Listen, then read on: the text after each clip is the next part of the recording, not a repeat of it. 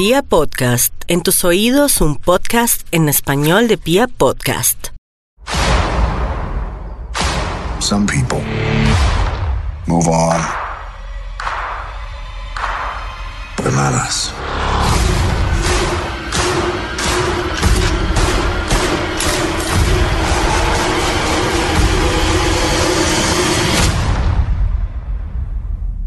Not us.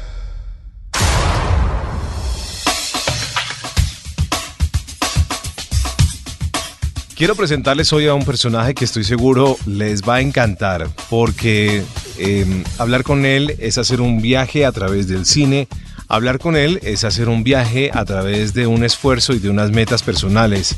Hablar con él es eh, hacer un viaje también entre México y Colombia, entre Barranquilla, Bogotá y México. Y hablar con él, pues es estar muy cerca de lo que está pasando con las grandes figuras del mundo y las estrellas de- del mundo del cine.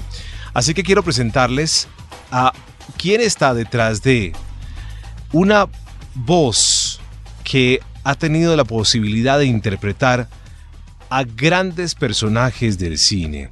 Pero cuando les digo grandes personajes del cine es porque eh, en su voz ha estado en el doblaje al español la responsabilidad de interpretar grandes, pero grandes voces como la de Thanos, que recientemente ha estado muy fuerte. Eh, ha hecho la voz de Luke Hobbs en Rápido y Furioso, eh, de Will Sawyer en Rascacielos, recientemente en la nueva versión de Jumanji, del Dr. Smolder, Bravestone. Eh, por solo por mencionar algunas, pero son muchas las voces que ha podido interpretar. ¿Quién está detrás de la voz de todos estos personajes? Eh, incluso de Hulk, incluso de, bueno, de, también del profesor Girafales en la serie animada del Chavo, solo por mencionar unas. Y además, Dwayne Johnson, La Roca, pues eh, le ha escogido como su voz favorita para doblarle al español. Quiero presentarles a un colombiano nacido en Barranquilla, quien es la persona que está detrás de todas estas grandes voces. Juan Carlos Tinoco, un abrazo gigante. ¿Cómo estamos? Hola, ¿qué tal? Qué gusto. Muchísimas gracias. Gracias por esa introducción. Muy agradecido, de verdad, y complacido por la invitación. Ah, Juan Carlos, pues es un gusto charlar contigo. Eres de Barranquilla, naciste en, en Barranquilla. Así es, así es. Hace muchísimo tiempo, sí. Sí, pues yo, yo, yo sé que en Barranquilla nací, pero me fui muy pequeño para Bogotá, entonces, bueno, también estoy dividido ahí eh, mis afectos entre Barranquilla y Bogotá. Pero Bogotá es donde eh, pasé la mayor parte de, de, pues, de mi juventud y todo este tiempo de, de, de trabajo en todo este asunto de, de la locución y la actuación. Juan Carlos Tinoco Ripoll. ¿Ese Ripoll tiene alguna relación con la estrella de la música? Eh, estrella de la música, ¿de a quién te refieres? ¿Con Shakira, eh, la familia de Shakira un poco? ¿O, no, ¿O nada que ver con Shakira siendo de Barranquilla? Tenemos, tenemos que ver si hay una, hay una, hay una relación, según entiendo, pero bueno, la, la más que por, por el sitio, ¿no? Por Barranquilla, sí debe haber algo. Pero bueno, no lo sé, seguramente se lo habrán preguntado a ella si tiene algunos, o seguramente les ha, pues, le ha parecido muchísimos, muchísimos familiares ahora que ya es famosa, no lo sé. Muy bien, ¿cómo descubres? Bueno, yo creo que era innato, pues que tú sabías que tenías una voz diferente, que tenías una voz que llamaba la atención, que yo estoy seguro que desde tus 12, 13, 14 años ya tu voz, ya te dabas cuenta que tenías una voz que, que era fuerte, que marcaba un carácter. Y yo no sé cómo te diste cuenta de que en definitiva lo tuyo era este negocio. ¿Cómo, cómo, cómo encontraste, hiciste ese clic con tu voz? Bueno, este, yo creo que todas las personas que, que nos dedicamos a este asunto detrás de los micrófonos, yo creo que todo fue por accidente, la verdad, porque aunque me gustaba mucho, yo no, yo no tenía la intención clara y sobre todo no tenía yo la noción de qué alcances eh, tenía esta profesión. De manera que fue, sí, como a los 16 años que comenzó a cambiarme la voz y algunos profesores en la misma, en el colegio y luego en la universidad me, decían, ¿por qué no estudias algo? La locución algo relacionado con los medios. Pero pues a mí no me llamó la atención hasta que perdí un semestre de ingeniería y dije, bueno, tengo que seguir estudiando y tengo que rendirle cuentas a mi mamá y ahí fue donde, donde comencé yo mentalmente todo este asunto. ¿Estabas estudiando ingeniería de? Ingeniería metalúrgica Wow. en la libre. Entonces, este, sí, no, no, no, fue, fue diferente. Pero, pero la metalurgia estaba porque tu voz es como un metal fuerte, ¿o no? bueno, de pronto si le hallamos esa relación, quizá, pues ahí, ahí, este, sí, muy diferente, y ahí uno va al brinco. Bueno, entonces pierdes el semestre y dices, bueno, ¿y ahora qué me pongo a hacer? Tengo que dar cuentas como tú dices, y entonces, Había que esperar un semestre, pero había que esperar un semestre haciendo qué. Entonces, pues me voy yo, ya comienzo a hacerle eh, caso a los comentarios de ciertas personas y me acerco yo a la Academia Arco en ese entonces. Y, em, pero me gustaba, pero no sabía nada de locución, me gustaba la música, me gustaba la radio. Y bueno, pues me metí yo a eso, pues guiado por los comentarios y ahí comencé. bueno, muy bien, y te metes a la Academia Arco y haces eh, los dos años, creo que son del curso de locución, Y ya- y, y estando haciendo el curso, ¿qué empiezas a descubrir más? Bueno, muchísimas cosas. Me doy cuenta que no solamente eh, las posibilidades eran dando la hora o identificando una emisora. Eh, había muchísimas cosas más que yo ni siquiera conocía. Y me gustó mucho. Fue una cosa, fue un remolino atrayente donde yo no veía sino por los ojos de la radio y de los micrófonos. Ya comencé a darme cuenta de todas las voces que salían en, en radio, en televisión, en cine, querer saber. Y esto pues no se me ha terminado hasta el día de hoy. Entonces me di cuenta que había muchas posibilidades. Maravilloso. Y, y tus compañeros te empezaron a decir, o tus profesores, oiga, Tinoco, como, pues, como todo el mundo le llamaba aquí por lo menos, Ajá. oiga, Tinoco, Sí, sí, también, eh, sí, esa, también. esa, esa voz suya, esa voz suya, eh, yo creo que usted con ese chorro de voz además dejaba regados a sus compañeros de clase. Bueno, sí me dio una cierta ventaja. Claro que eso también fue un arma de doble filo, porque al tener una voz así a los 18 años, lo primero que piensan es, no es natural, es una voz fingida, impostada, engolada, lo que quieras. Entonces, de pronto yo me fui un poco por eso. Y entonces lo que quería era que se notara una cierta ventaja para lograr, este, por supuesto, ubicarme más rápido. Este, sin embargo, las cosas no funcionan así. Creo que la locución es más que eso, la locución es más que una voz, la locución es más eh, en la capacidad de querer participar, de querer comunicar con una cierta honestidad. Y eso me llevó muchísimo tiempo. Y ahí fue donde eh, eso que en un principio me dio una ventaja como locutor por la voz, eh, comenzó a jugar en mi contra por un tiempo.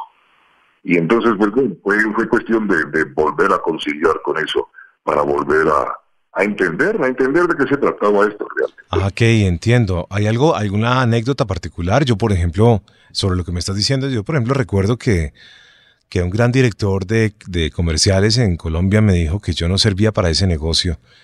Y ese día yo me senté a llorar, hermano.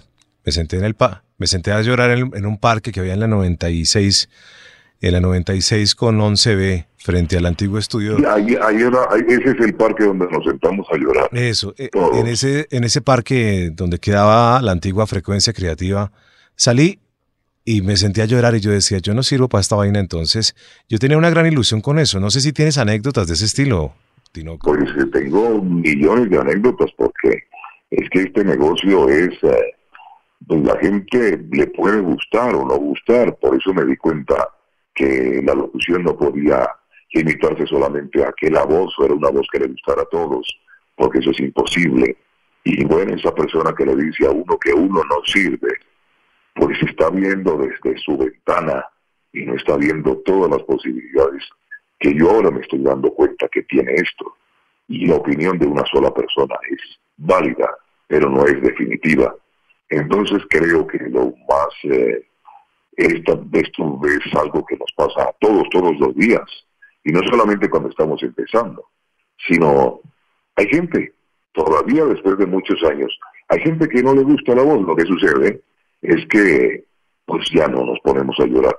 Ya sabemos que eso puede suceder, pero ya sabemos que la locución no, no se limita a una voz que le guste a todos o que le guste a algunos o a la mayoría.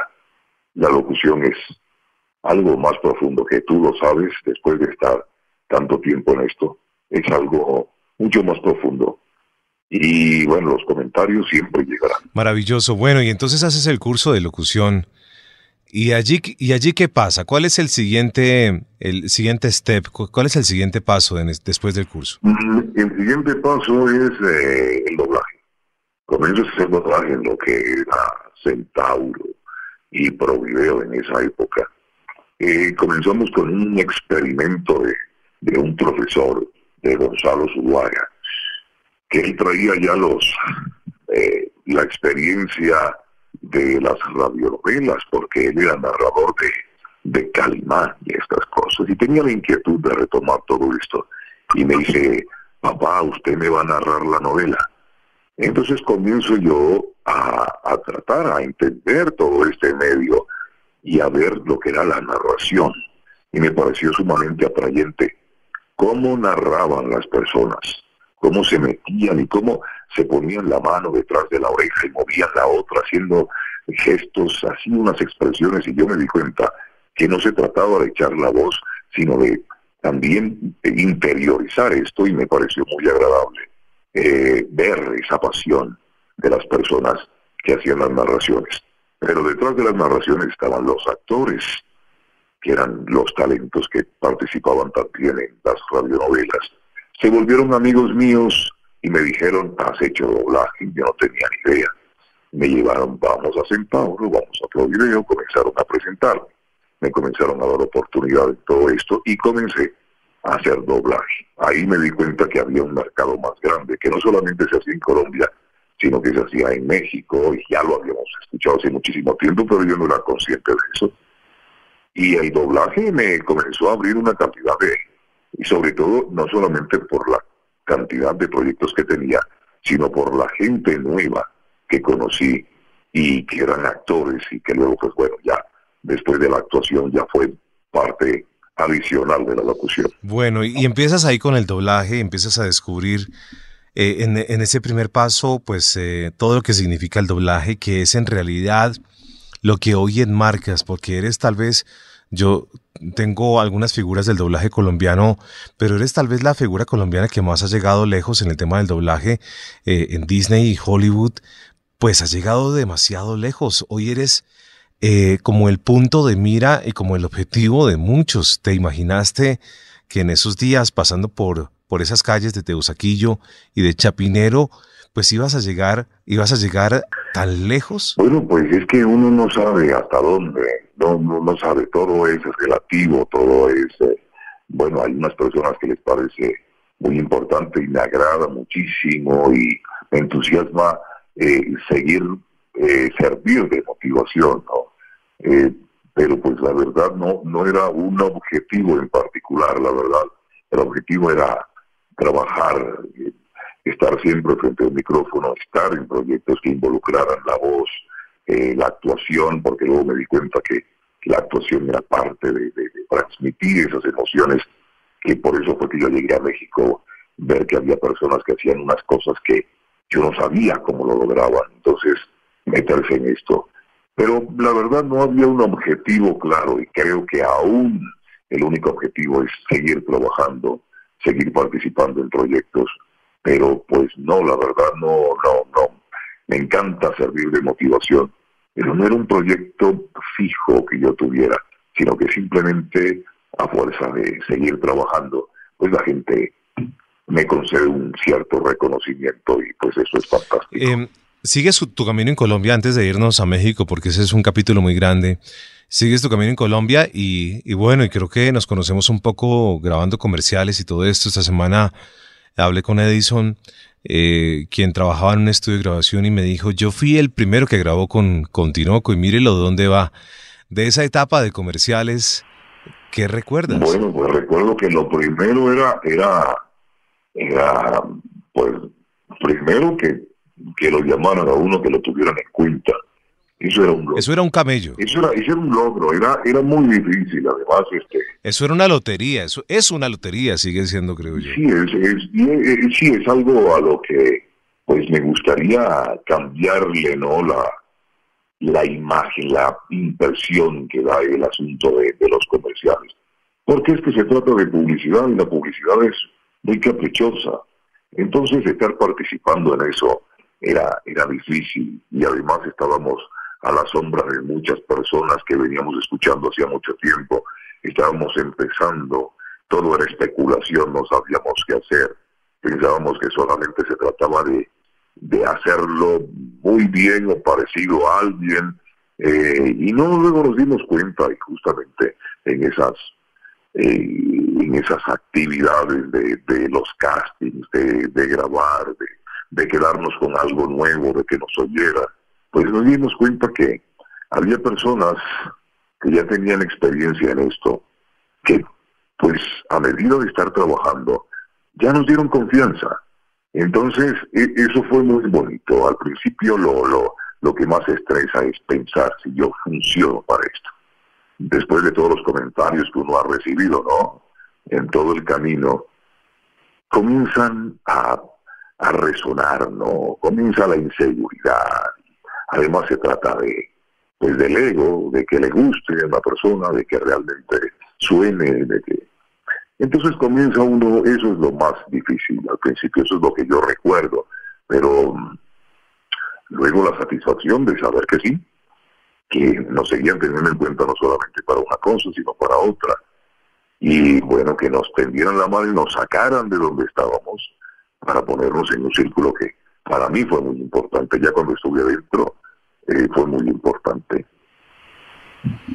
En algún momento Em, bueno, en ese momento fue un momento de, transición de unas voces muy clásicas, de unas voces que, que eh, por supuesto tenían mucho reconocimiento y las respetamos muchísimo, pero hubo un momento de transición. Yo creo que nosotros llegamos a ese momento en el que estaba cambiando un poco este negocio y, de pronto hay quienes decían que buscaban voces más frescas. ¿Algún, ¿En algún momento te rechazaron por tener la voz tan gruesa, tan fuerte? ¿Te dijeron, uy, no, esto no es lo que el mundo quiere?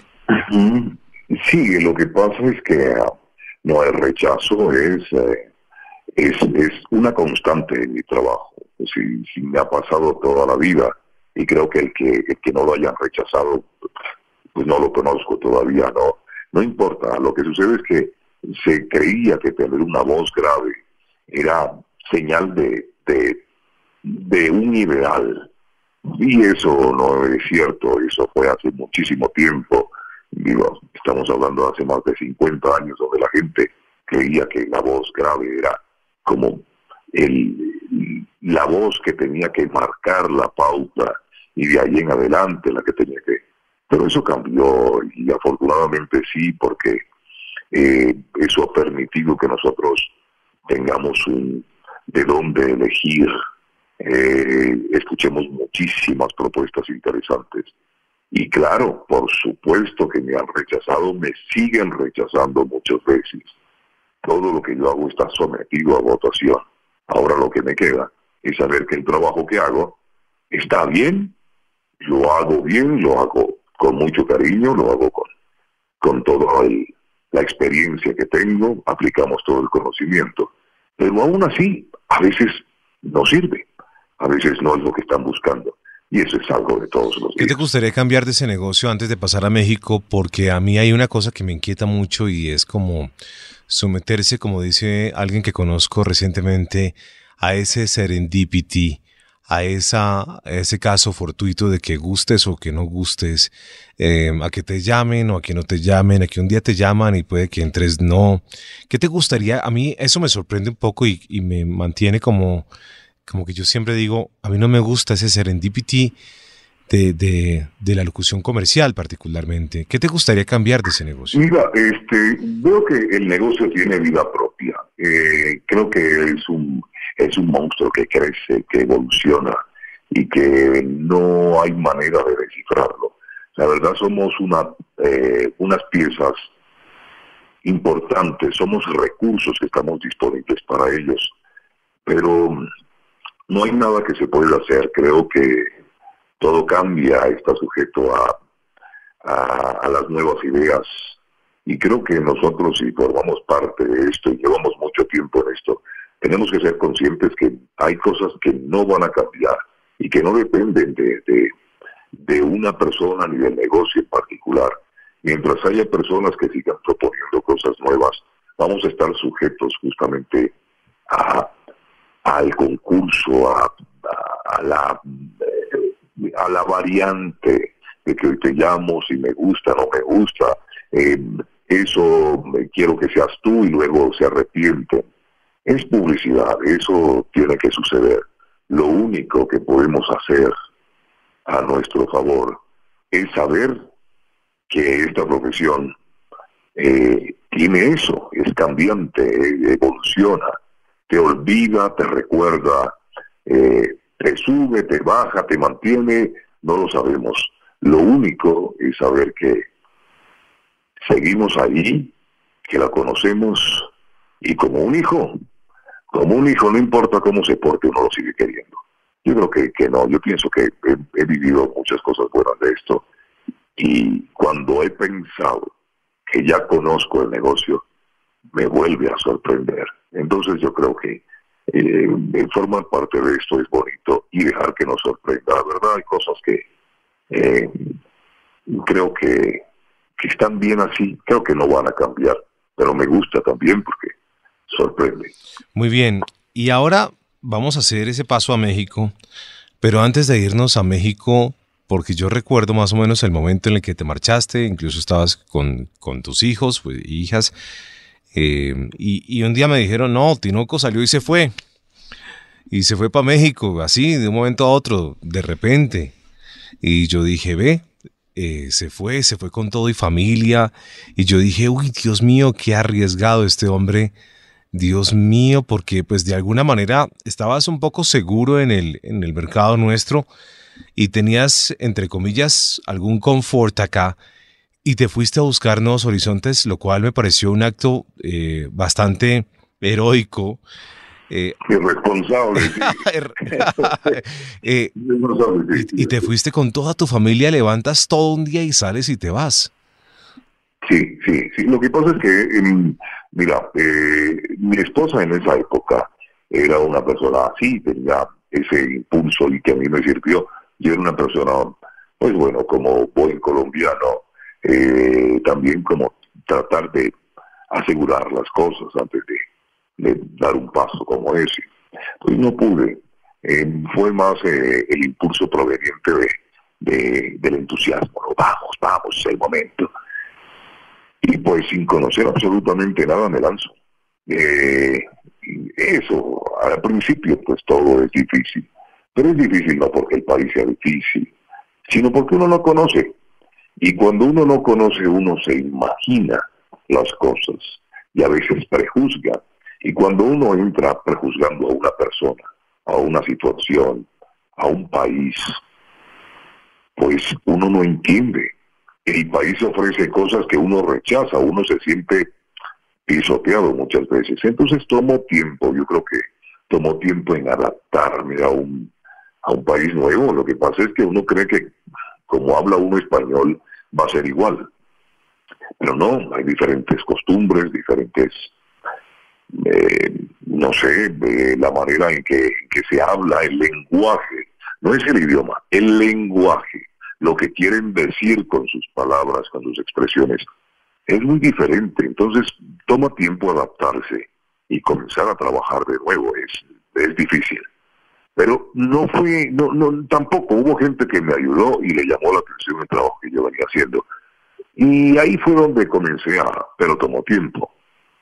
Y, y bueno, yo creo que el tiempo que ha pasado ha sido más eso, adaptarme a una nueva situación, conocer el lenguaje y más tratándose de la locución y cómo funciona la locución y cómo se hacen las cosas acá y quiénes son las personas detrás de esto.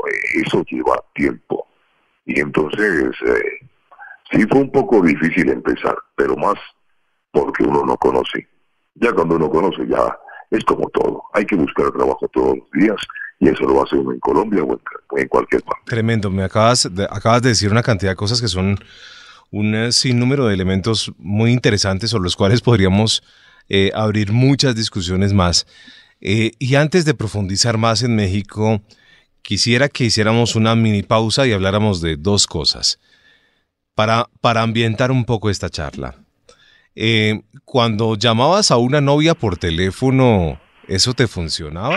Eh, bueno, lo que pasa es que cuando, mira, yo me casé muy joven, de manera que el tiempo de novio fue muy corto.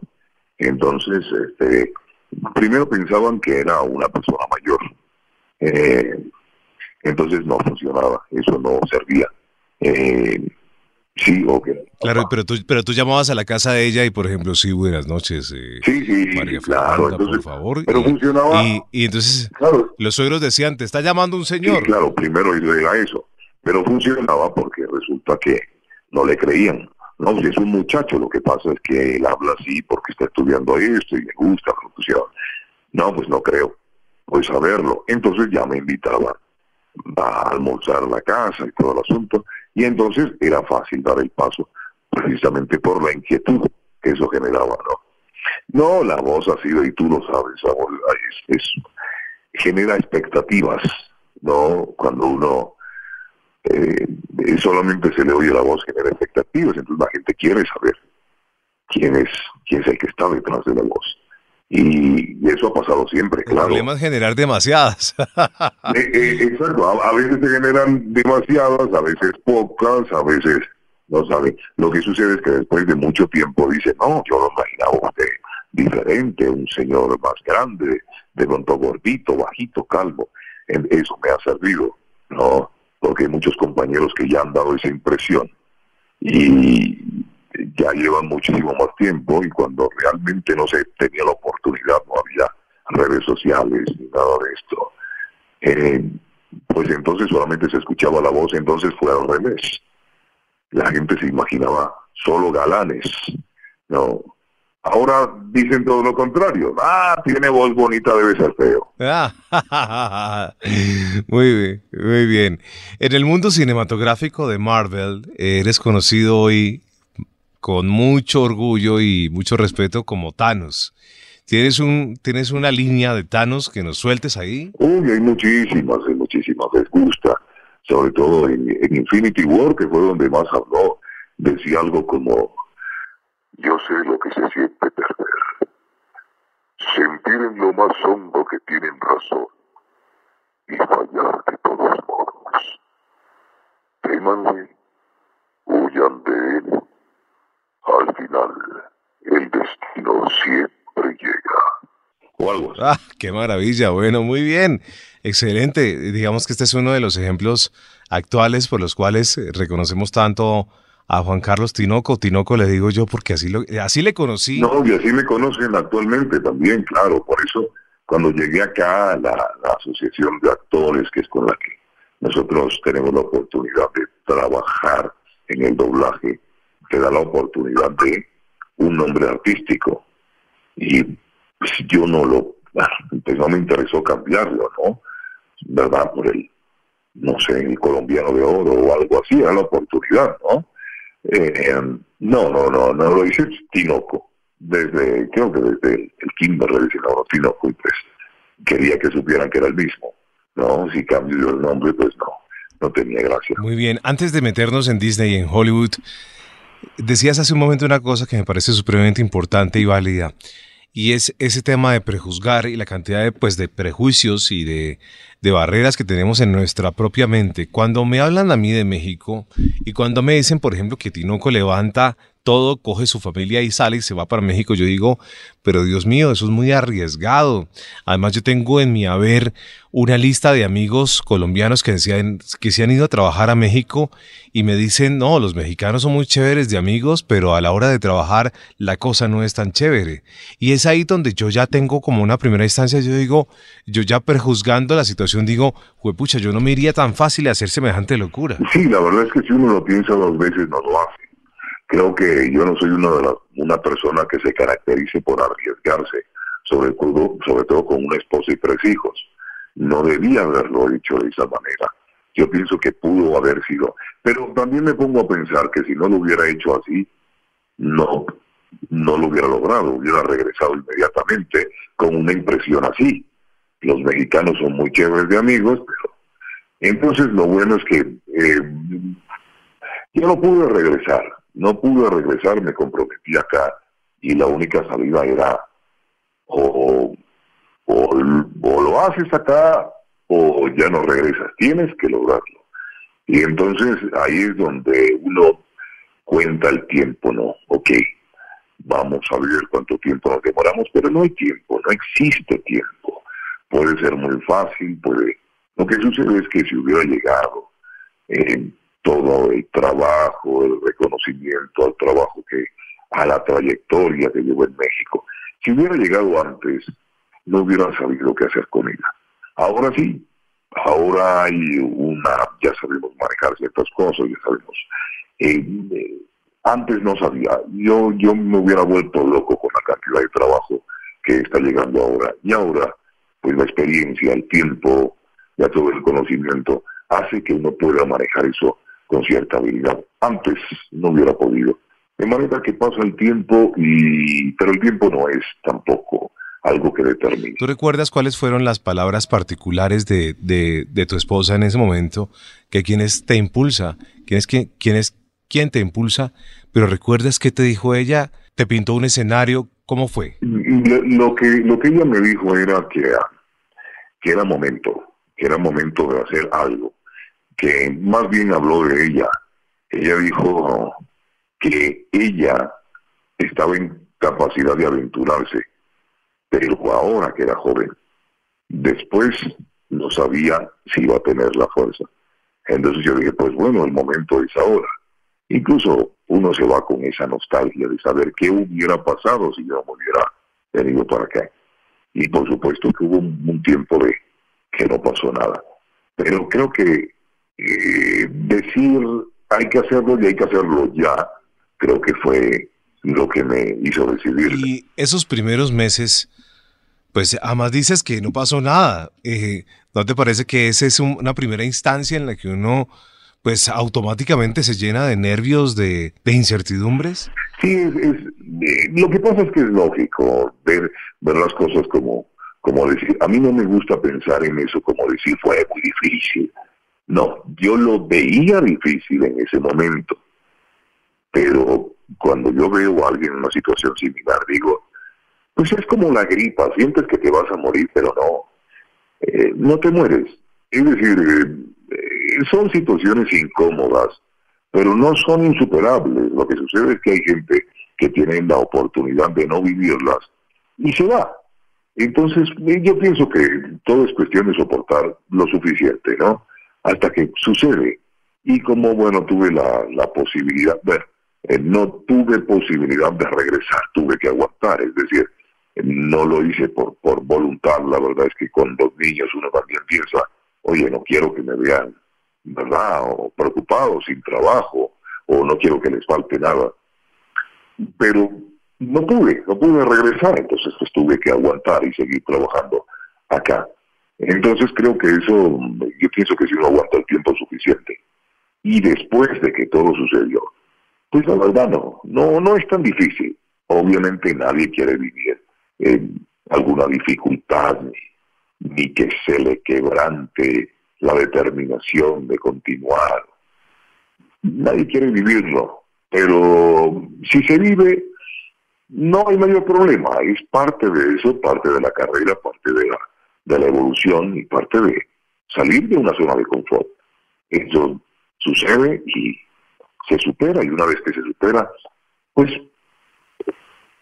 es como, como una anécdota, se va a superar. Bueno, ¿y cómo es ese primer, ese primer, em, ese primer chance que te, que te regala México? Porque pues me imagino que empezaste a tocar puertas. Yo la primera vez que escuché tu voz en, en una película de cine, si no estoy mal, eh, fue en El Rey León, tal vez, en una nueva versión que se hizo. Eh, no estoy muy seguro, pero, pero ¿cómo fueron esos esos primeros pinitos ya en la locución mexicana y en el doblaje? ¿Cómo fue meterse ya en ese mundo? Mira, eh, em, lo primero que yo venía a hacer era la locución comercial. Yo venía con una cantidad de, de productos, ¿no? De las cuales había sido voz y a la gente, pues no le importaba porque no conocían esos productos. Entonces para ellos no. En la locución comercial nunca logras entrar como tal aquí en México. Nunca. Hay un grupo de personas que son vienen de una vieja data. De pronto ellos mm, hacen lo que se llaman aquí agencias de locutores, donde ellos se encargan de recibir los castings, seleccionar a las personas para realizar el casting y decidir si lo envían o no al cliente. Entonces, la verdad, esa manera de trabajar nunca hace que uno pertenezca como tal a, eh, la locución en, México. Eso no hay algo como eso. Simplemente uno participa o no participa, pero jamás se forma parte de una locución comercial en México. Eh, no pertenece a un grupo, no, no, no, no es nada, es decir, no, es, no hay una rosca como llamamos nosotros. Me puede haber, pero, pero es decir, no nos interesa eso. La verdad es que no, la manera, la manera en la cual se ingresa ahí es muy difícil, no se puede decir que hay, que sí, que uno pertenece a ese grupo. Sin embargo, pues uno sigue participando, ese es mi trabajo, participar en la locución comercial, en los castings. Luego está el doblaje. Cuando uno entra al doblaje, primero lo más chistoso de todo esto es la palabra me reporto, que yo no tenía ni idea qué querían decir con eso. Tienes que reportarte. Yo decía, bueno, me reporto. Tienes que reportarte con fulano, con tal director. ¿Qué es eso? Pero yo iba. No, yo sí fui. Pero tienes que reportarte.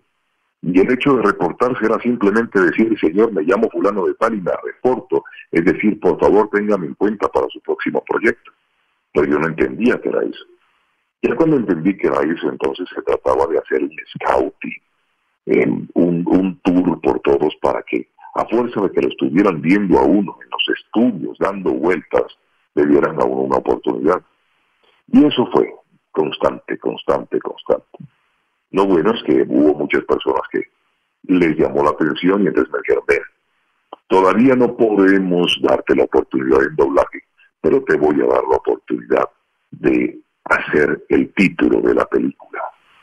Pero para mí era súper importante eso.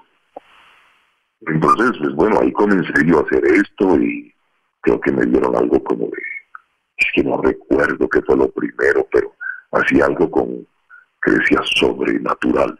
Era un programa que, que salía, eh, todas las cosas así, programas de misterio, cosas que, que no tenían un riesgo adicional creo que necesitaban de una voz, pues bueno, que destacara el, el título, ¿no? Entonces me comenzaron a llamar ahí. Por mucho tiempo hice eso, más que, que doblaje, sí. Mucho tiempo hice trailers de películas y para mí era suficiente porque yo iba a la locución y para mí era importantísimo. Decir, este verano no se pierda. Eso me parecía impactante porque, bueno, desde el punto de vista del locutor, eso era significativo y suficiente para mí. Luego comenzaron a darme lo que eran las los ambientes, que eran la, la parte de atrás, los sonidos de la cafetería, las conversaciones de atrás, la calle, pero no serví. Y creo que por no servir, por una voz demasiado pesada, que se notaba demasiado, me dijeron salte de ahí. Entonces ya me pusieron a hacer personajes de hombres fuertes, altos, rudos, y bueno, ahí comenzaron a darme cositas más relevantes, y bueno, y en, en, series animadas y cosas, que ahí no hay mayor riesgo, porque se trata de ubicar una voz simpática de acuerdo al personaje, y no hay riesgo. Y luego, bueno, creo que lo que más recuerdo a las personas es ya cuando salen las películas de Wayne Johnson. Ya como un personaje alto, fuerte, rudo, pero que necesitaba que tuviera una personalidad más, más familiar, más, y ahí es donde la gente comienza a gustarle, y ahí es donde recuerda más mi trabajo. Y bueno, pues ya, ya sobre todo despierta un poco más de, de confianza mi trabajo, ¿no? Y comienza ya a darme más, sí. ¿Cuánto tiempo había transcurrido desde que habías partido de Colombia hasta que empieza eh, pues pasas todo este proceso y empiezas y llegas a, Dwayne Johnson? Mira, no, no, no te sé decir con exactitud. Yo creo que pudieron haber pasado cinco años o algo así. Pero te voy a decir por qué. Porque al principio lo más importante era producir. Entonces, ya no tenía yo, o sea, si me servía, perfecto, si no, no. Eh, entonces yo no podía perder, no podía tomar ese riesgo. Entonces me dediqué por cinco años a, la locución. Entonces comencé a trabajar en una emisora acá y hacía doblaje, pero muy poquito, cuando tenía tiempo. Pero pues el doblaje no es algo que uno pueda decir, ya con esto me dedico al doblaje. Los que hacemos doblaje, eh, lo hacemos muy por gusto, por supuesto, se cobran los honorarios, pero no es ahí donde está la, la verdadera recompensa. Está en después, en las regalías, hasta donde se ve en la publicidad que eso te brinda. Entonces es un, es un negocio que tiene más, eh, una cuestión más afectiva, ¿verdad?, que, que económica, ¿no? Aunque, aunque hay proyectos que son muy buenos, eh, todo cambia, todo varía, es decir, esto no, no se puede cuantificar así. Sin embargo, hubo mucho tiempo en que yo me dediqué justamente a lo fijo, que era la locución. Y como el doblaje no tiene nada fijo, doblaje es, hoy aparece tu personaje, mañana no aparece, hoy sale, mañana lo matan, de pronto vuelve a aparecer y no sabemos. El doblaje no tiene eso. Entonces yo necesitaba algo fijo, algo sólido, eh, seguro. Y pues bueno, por eso me fui por la locución y dejé el doblaje por mucho tiempo. En Colombia Recuerdo que un señor eh, productor de comerciales me dijo un día, ¿ustedes cómo creen que pueden vivir de la voz?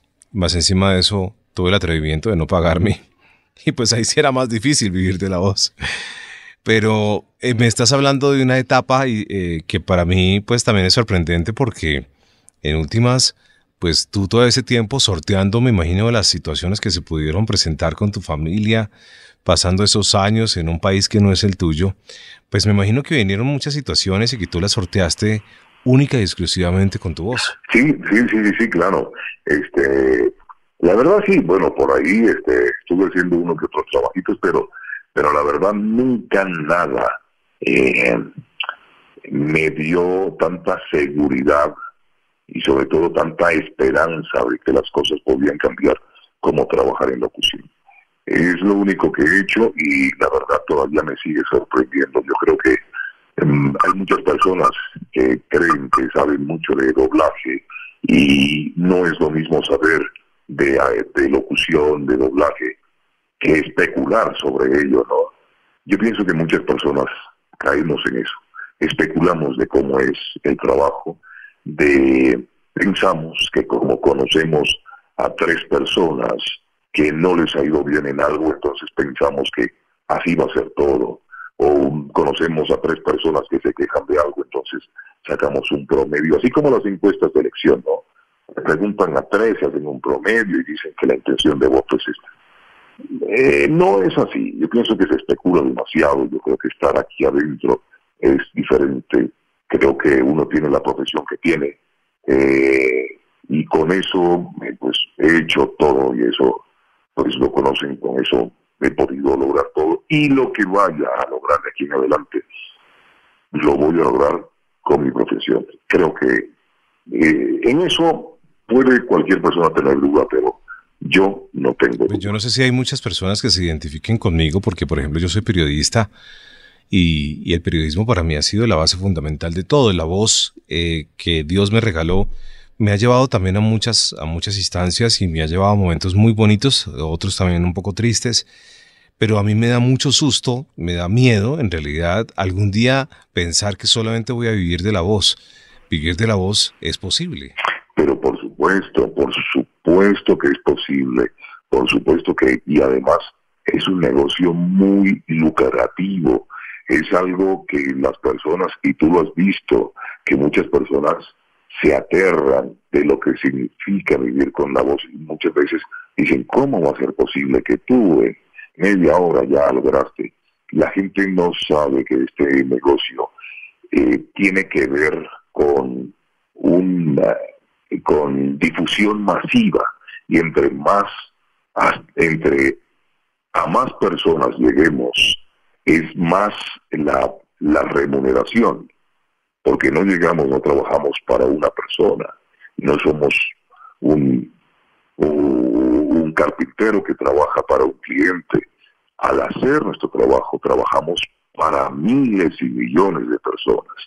Y eso es algo que nosotros tenemos que entender, que eso también se regresa. Y nuestro trabajo sí, sí se puede. He tenido grandes satisfacciones con esto. No tengo duda de que sí es lucrativo, de que sí se puede vivir y se puede vivir muy bien de esto. Eh, entonces, tengo una profesión muy bonita, me gusta y mi trabajo realmente ahora depende, radica más bien en, motivar a las personas que están empezando, en que cambie ese concepto de, especulación con respecto a, lo que se ha dicho de la locución, de trabajar en radio, de como, como si fuera una profesión bohemia, como que, que lo hacemos como, no sé, y no, sí se puede vivir de esto, se puede vivir muy bien y hay miles, millones de posibilidades que todavía estoy seguro no conocemos. Bueno, entrémonos, metámonos en el mundo de Hollywood, porque al estar en, al estar en México, pues creo que la conexión eh, que tienen las empresas para las cuales empiezas a trabajar en México, la conexión es automáticamente con el mundo de Disney y de Hollywood y es a donde en últimas vas a parar. Eh, creo que funciona así, ¿cierto? Creo que las producciones que haces en México pues tienen eh, impacto en, Hollywood automáticamente, ¿cierto? Sí, bueno, la verdad es que sí tienen un vínculo directo y justamente ellos vienen acá porque, bueno, sí tienen sucursales en México, por supuesto, y que están directamente trabajando con, con las producciones de allá sí tiene, e, es, eh, creo que es una ventaja que se tiene, que, con la cual cuenta México, de tener el contacto directo con las personas y los realizadores, con las personas que están involucradas en el concepto que quiere tener, que, que busca eh, la producción de allá, ¿no? Entonces, eh, casi que entendemos directamente porque por el equipo que está bien diseñado y bien conectado con, con el criterio de allá y entonces se hacen cosas muy buenas. La verdad es que sí, uno participa en esto, pero es mucho lo que se aprende, porque no, no hay un teléfono roto, ¿no? Que yo diga, que yo interprete lo que me dijeron, y no, es casi con línea directa, entonces creo que eso es una ventaja que tiene México por la cercanía. Muy bien, y llegas, y ya entrando a ese mundo hollywoodesco, eh, lo primero que te empiezas a topar así fuertemente es a Dwayne Johnson. Eh, hay, muchos otros. Lo que sucede es que de repente no nos acordamos muy bien. Pero Dwayne Johnson es importante, porque Dwayne Johnson es una figura que también que era conocido desde antes por ser luchador y luego con unas películas un poco así como, como justamente de eso. Y luego aparece con ya teniendo esa dualidad, ¿no? siendo más familiar, más, más cercano. Y ahí es donde a mí me llaman, pero como, como casting. O sea, esto no es, oh, yo te escuché por ahí, sino que a alguien se le ocurrió que yo podía funcionar muy bien. Y entonces a la gente de Disney. Eso es una película que se llama Entrenando a Papá. Que sale con su hija y esto, es un jugador de fútbol americano. Y entonces alguien, y entonces a Disney le gustó y dijo, oye, me gusta esa voz, vamos a hacerla, vamos a hacer el proyecto, comencemos con el tráiler a ver qué impacto tiene. Luego hicimos la grabación y les gustó muchísimo. Y volví entonces ya todo lo que era de Disney y Dwayne Johnson, ya entonces me llamaban a mí. Como les gustó tanto la película, las personas comenzaron a relacionarlo. No soy el único que hace a Dwayne Johnson y eso depende si tienen otro cliente. Pero todo lo que ha sido la línea de Disney, eh, pues me han llamado. Y les ha gustado y de manera que en muchas otras ya también lo han relacionado con esto. Entonces dicen, no, perfecto, tiene que ser él. Y bueno, el compromiso sigue. No, tenemos que, que hacerlo de tal manera que la gente sienta que Dwayne Johnson habla en español. Ese es todo mi trabajo. ¿Qué, hay de cierto en que estas grandes estrellas del cine eh, casi que escogen también o se casan un poco cuando les presentan una voz que les gusta? Dicen que quieren esa voz para siempre. ¿Esa, ¿Eso es real? Eh, mm, sí, En algunos casos sí, en algunos casos. Lo que sucede es que a veces cuando ellos tienen la oportunidad de elegir, sí, este, tengo un compañero que sí casualmente es la voz oficial, incluso si tiene relación con la con, con el actor. Eh, aquí es más bien como la producción. Eh, ya te digo, esto comenzó con Disney y con Disney pues hemos seguido la línea. Sin embargo, en este caso no, hay, hay otras personas que también ha hecho, han hecho a Dwayne Johnson, pero bueno, eh, tienen su propio público y a veces eh, también lo hacen muy bien. Lo que sucede es que eh, eso, eso depende más de la producción que del actor en particular. Bueno, ¿y, y cómo es? Yo me imagino que esto se, a ver, para quienes, para cualquier persona, yo creo que alcanzar grandes instancias, pues por supuesto y lógicamente merece grandes emociones. Pero aquí es cuando ya tú empiezas a decir, wow, yo nací para esto, mi voz está aquí, eh, interpreta y caracteriza una figura como en este caso Dwayne Johnson y, y tal vez empiezas a sentir que el mundo se abre para ti por completo. No, jamás, jamás termina uno de sentir eso. Yo la verdad, eh, ya te digo, creo que haberme sometido voluntariamente a, a la crítica que genera que, está todos los días en, las audiciones, en los castings, creo que es lo que lo hace a uno saber que uno no ha alcanzado absolutamente nada, simplemente el trabajo es hacerlo cada vez mejor. Nada más. El reconocimiento está muy bonito, que a las personas les guste, es algo motivador para que cuando uno esté frente al personaje, frente al micrófono, no pierda esa oportunidad de hacerlo lo mejor posible. Muy bien. ¿Tienes frasecitas de Dwayne Johnson que tengas guardadas ahí en tu en tu en tu chip? Mira, eso eso depende de qué película recuerde. No sé. Pero por ejemplo, este hay una película, hay una frase que repite mucho en Rápidos y Furiosos, en G.I. Joe, en todas cosas. Y dice, desde el principio fue una trampa. Eso lo dice siempre, ¿no? Eh, hay otras, hay otra película, eh, hay otra película que se llama El espía y medio, eh, que tiene frases muy chistosas. ¿Qué tal? ¿Quieres una cangurera? Una cangurera para Joe. Cosas, es, es muy versátil y todo este tipo de cosas. Y te atraparito esto. Y cosas como esas, ¿no? Muy, oh, no, muy, muy posudas, muy, pero también a veces, sí, hay, hay miles de frases, pero eso ya te digo, depende de lo que, de lo que diga. Y en, ah, eso me lo, le gusta mucho a, a las niñas, les gusta la, la, la película de Entrenando a Papá. Entonces decía algo como, el número uno en la cancha y el número uno en tu corazón. Entonces les gustaba el personaje. Siempre da esto y lo recuerdan inmediatamente. Y luego es que llegan a su casa y vuelven a poner la película. Eso también es bueno. Pues mira que aquí hay cuatro personas eh, al lado mío grabando esta entrevista y todas están atentas y están, y te digo la verdad, están llenas de emoción escuchando todas estas frases, Tinoco. Oye, qué bien, no, pues un saludo, un saludo a todos. Y solo por mostrarte un poco de lo que, de lo que produce y de lo que transmite tu voz. Eh, y estos son cuatro personas que estamos aquí.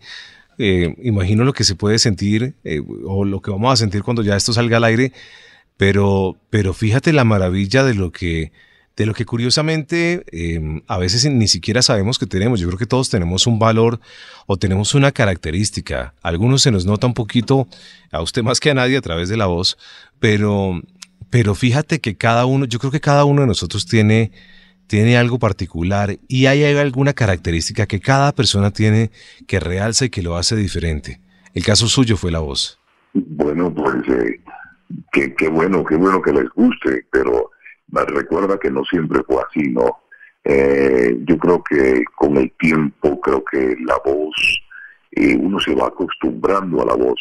Recuerda que cuando uno empieza en este asunto, no le gusta ni siquiera escucharse o no se reconoce cuando se graba.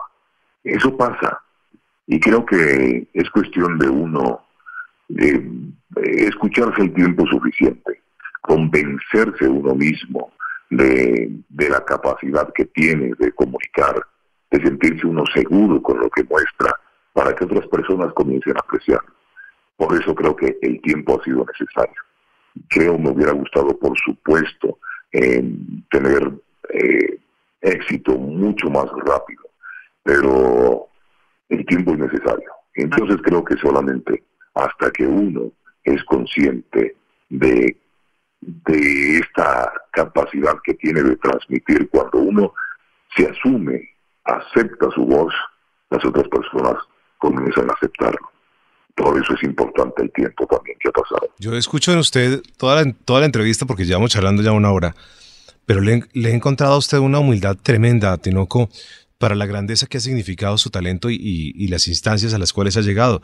Me parece que, que, conserva usted una humildad muy grande.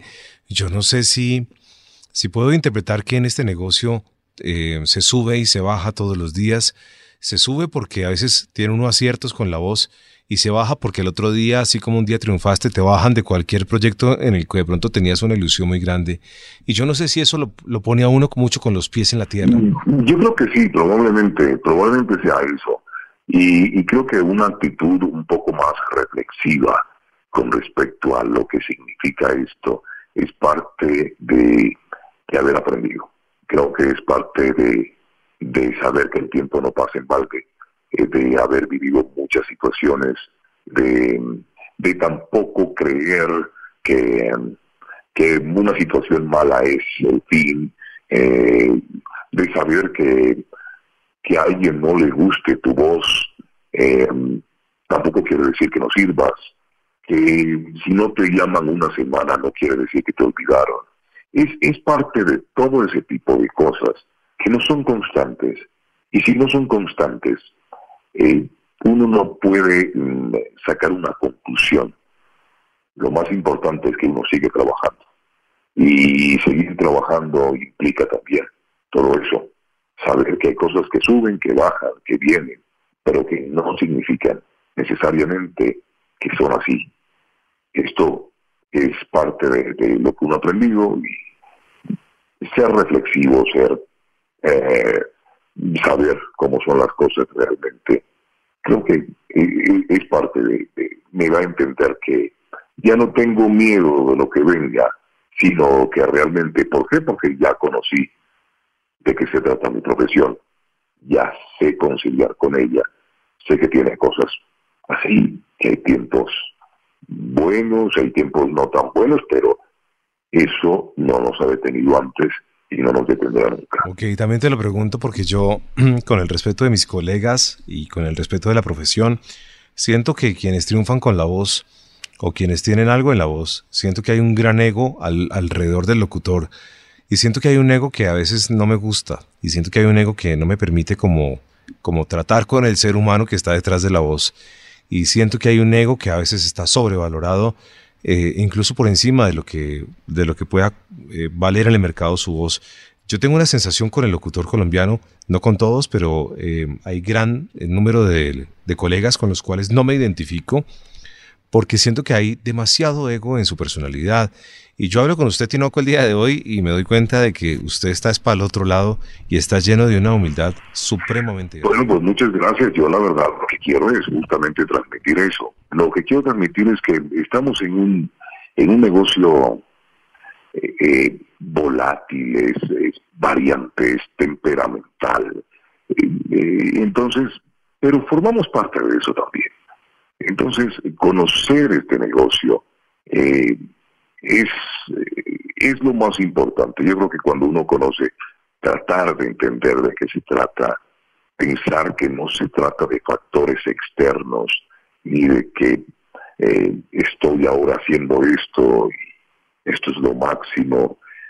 Hay muchísimas cosas, hay muchísimos campos, muchísimos ambientes y creo que eso fue justamente lo que me sacó de mi país, eh, aprender aprender en uno de los mercados más grandes, eh, someterme, si tienen que criticarme, critíquenme, eh, díganme qué hago.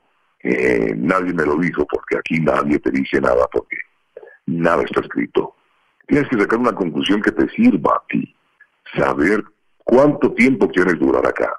Y si realmente quieres durar acá, pues tienes que darte un respiro, no apresurarte, saber que las cosas son como son y no como te han dicho que son, no como uno cree en algún momento bueno o malo, son como son. La locución es así, y les guste a algunos o no, ya formamos parte de esto. Y yo sé que cuando uno forma parte de una familia, la familia no lo deja creer. Bueno, voy a irme ya al cierre de esta charla. Eh, no sin antes pedirle nuevamente, me disculpa usted porque eso es como cuando llega el, el que es comediante, llega, el que es comediante llega a, su, a, las reuniones de la familia y entonces ahí echese un chiste. Pues, eh, pero si tienes un par de líneas más, porque siento que cada vez que votas una línea, eh, el público aquí alrededor vibra. ¿Qué quieren? ¿Qué les gusta? ¿Les gustan los videojuegos? Del League of Legends, me está diciendo aquí Juan David, por ejemplo. Del League of Legends. League of Legends hay un personaje que, que dice más o menos así. Esta noche iremos de casa. ¡Qué maravilla! Muchas gracias. La verdad, Tinoco, yo tengo la oportunidad de hacer muchas entrevistas eh, gracias a mi profesión y todos los días me enfrento a esto, pero ha sido muy agradable charlar contigo, ha sido una charla maravillosa. Lo mismo digo, muchísimas gracias. Ha sido, ha sido una cosa que, que no solamente habla de, de, de, tu profesión, de ese Hollywood, de ese Disney, de, de esa grandeza, sino ha sido una, una, una charla para la vida. Hace poco tuve la entrevista, hace seis meses tuve la oportunidad de entrevistar a Eugenio Derbez. Ok. Y Eugenio Derbez me dijo una cosa en la charla, me dijo que él todos los días salía a buscar eh, más oportunidades de trabajo. No sé si es algo similar al repórtate, pero sí es como si él me dijera que, que por, por más que él ya hubiese alcanzado unos niveles muy altos eh, de popularidad y de contratos y de estrellato, eh, si lo podemos llamar así, pues él todos los días dice, yo todos los días salgo a buscar trabajo. Y es un poco, eh, creo que es similar a lo que Tinoco hoy piensa también, ¿o no? Definitivamente creo que no es una, una conclusión en general, sino una sensación. Uno tiene la necesidad de buscarlo, porque si no uno siente que está cayendo. Yo, yo veo esto como si fuera una bicicleta que tienes tú que pedalear para no caerte, para seguir vigente, porque también conozco personas que a veces las recuerdo, que también comenzamos y pues nada más nos siguieron. Y yo recuerdo que tenían mucha pasión por su trabajo, pero en algún momento dijeron no, ya no más. Entonces uno siente, siente esa nostalgia por las personas que dijeron, no sigo, voy a dedicarme a otra cosa.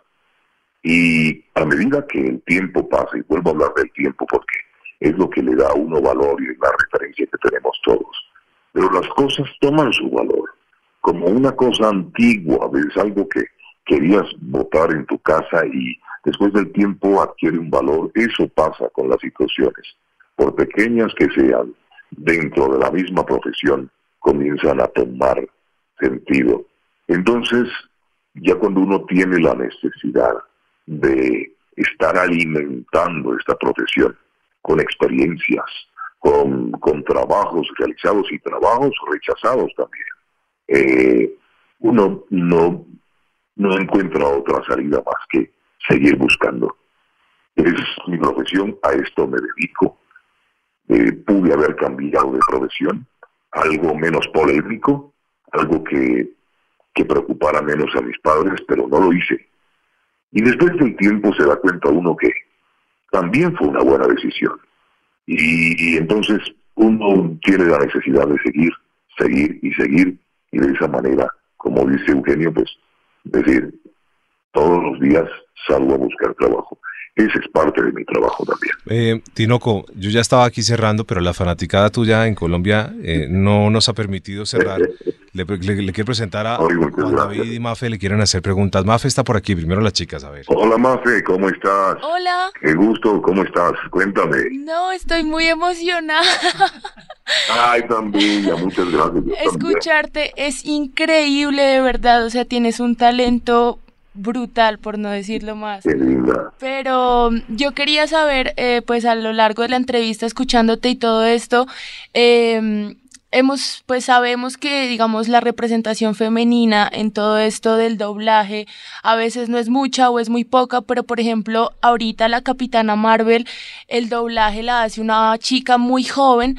Tú que estás en este, en este mercado y en este rollo, ¿tú cómo ves eh, la representación pues juvenil eh, en el mundo del doblaje? Y de las chicas. Y de las chicas. Bueno, te voy a decir, sí, mira, te voy a decir que eh, el doblaje juvenil, al menos aquí en México, ha tomado una fuerza impresionante.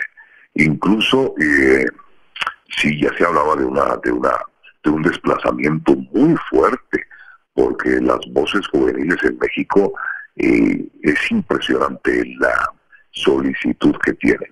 Eh, entonces, no, no, no, es, es, muchísimo. Fíjate, si te pones a ver en los Avengers, somos pocos los que somos veteranos en esto. El resto son eh, muchachos que a veces también llevan muchísimo tiempo en el doblaje, pero la mayoría son voces jóvenes.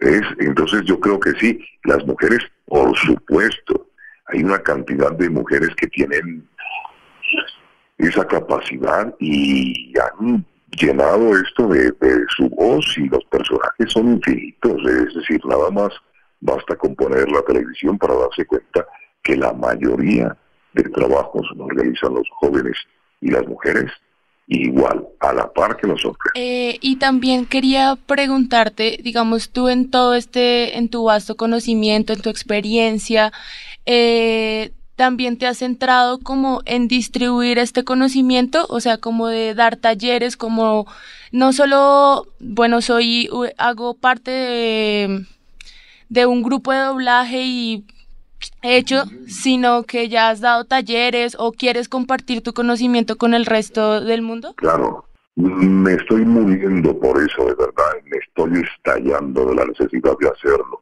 Eh, sí, exactamente, de eso se trata. Quiero, eh, ahorita eh, voy a estar en, el 7 de agosto allá en, en un evento en donde justamente vamos a ver conferencias justamente motivacionales.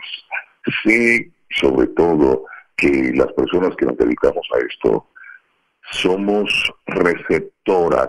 Lo que más recibimos son comentarios negativos comentarios negativos con respecto a la seguridad que nos puede brindar esta profesión, a lo difícil que es, a cómo era antes y cómo es ahora.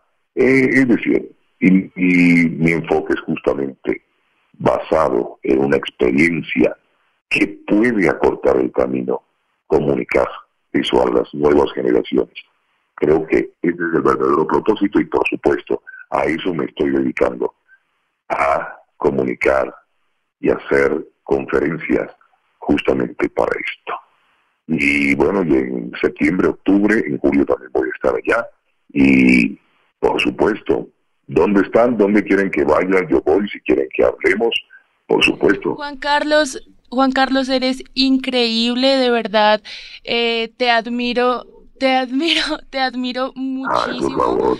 y creo que mm, para mí en estos momentos, y sé que para muchos, eres, eres una inspiración, porque es como es como esa manera de que de pronto aquí en Colombia nos vemos muy sesgados a no tener oportunidades y demás, pero pues mira, tú rompiste todas las barreras y en serio muchas gracias por todas tus interpretaciones y por estar tan abierto a recibir y a comunicar y a compartirnos tu conocimiento. Qué linda, muchísimas gracias. Lo que me dices es muy importante y justamente eso es lo que quiero, compartir con los amigos, con mis colegas, porque fíjate, se nos fue mucho tiempo hablando de lo que más nos gusta. Muchas gracias. Loco, qué pena con usted. Eh, me disculpa usted, pero la audiencia le aplaude y lo aclama.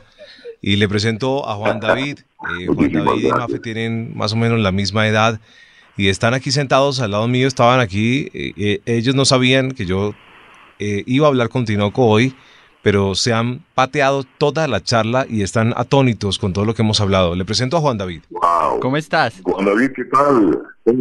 Muy bien, muchas gracias. Muy feliz de estar acá. Usted, yo lo he escuchado muchas veces en videojuegos. Creo que me gustan mucho los videos, el anime, ¿Ah, entonces conozco esa voz desde hace harto tiempo.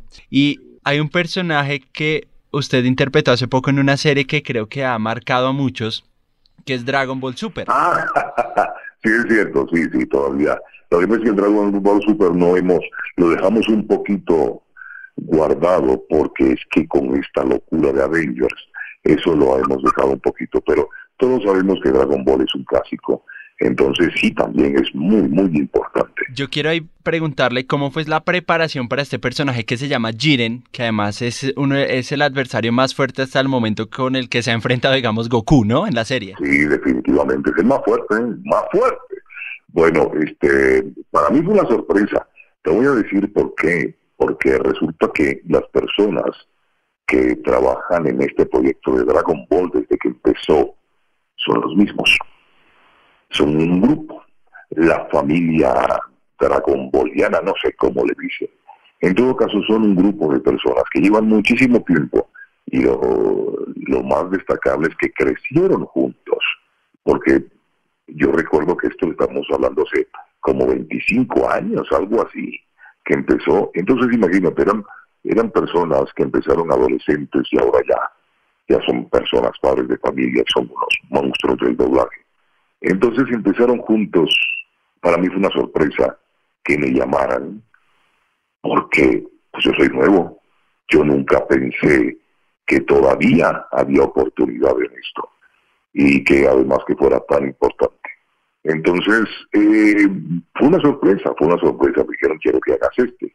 Muchas personas han querido que tú lo hagas, pero no estoy decidiendo, me dijo el director. Me dijo, no estoy decidiendo por ellos, pero creo que tienen razón.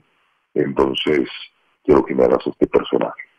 Y así fue, así fue. No hay una mayor preparación, este, de todas maneras son anime, dibujos animados, es decir, pero bueno, y se interactúa, ya sabes que el 80% son gritos, ¿no?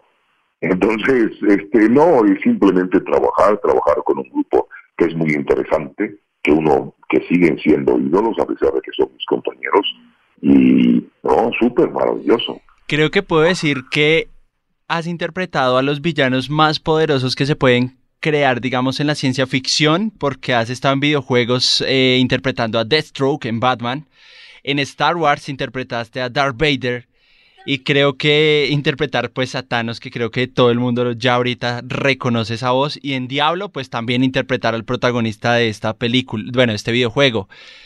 Es algo, la verdad, bastante admirable. Mm, te respeto mucho, admiro mucho y muy buen trabajo todo lo que haces. hombre, pues muchísimas gracias por lo que me dices, porque además sabes mucho de videojuegos. Hay personas que eh, conocen uno u otro, pero pues, conoces varios, sí es cierto eh, me ha gustado mucho ese trabajo.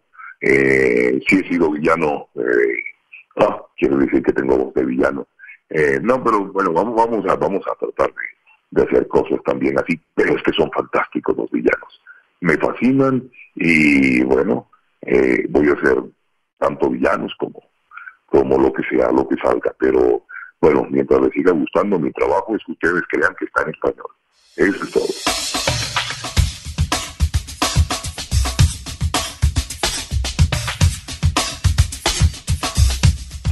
Hola, ¿qué tal? Soy Juan Carlos Tinoco, la voz de muchos personajes.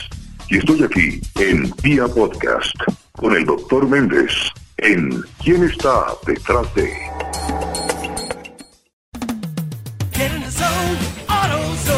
Bienvenido a AutoZone. ¿Con qué proyecto te podemos ayudar? ¿Recoger una orden online? Claro, por cierto, tenemos más opciones para comprar además de recoger en la tienda el mismo día, como la entrega gratis en tu auto. Y si no quieres salir de casa, hacemos entrega el día siguiente gratis. Y puedes ordenar hasta las 10 de la noche. En AutoZone hacemos tu trabajo más fácil. Entrega al día siguiente disponible en compras de más de 35 dólares. Restricciones y detalles en autozone.com.